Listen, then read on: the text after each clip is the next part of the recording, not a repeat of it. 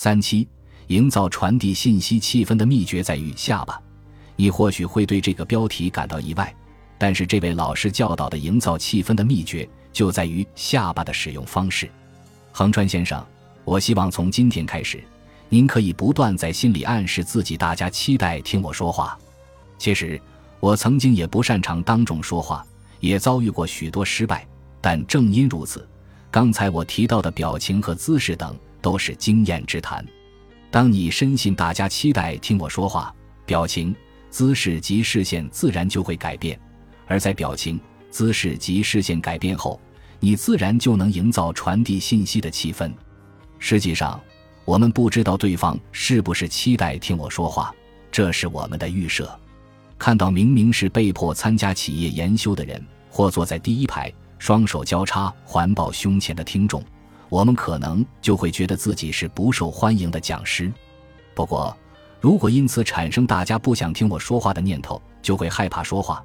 这种不安情绪也会反映在表情和姿势上，进而营造出无法传递信息的气氛。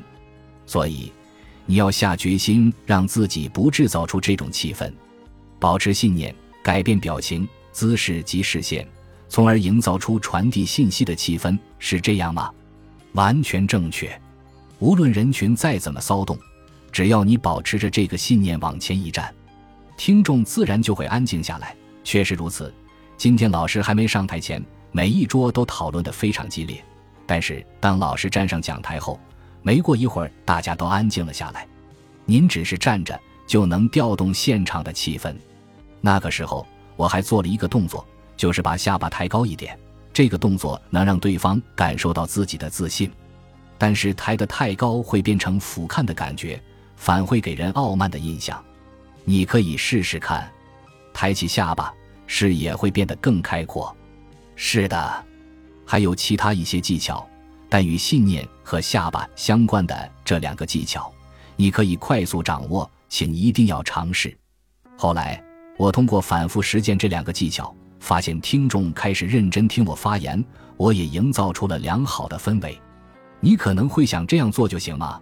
何不亲自试一下呢？这两个方法确实能够极大的改善状况，请你一定要试试看。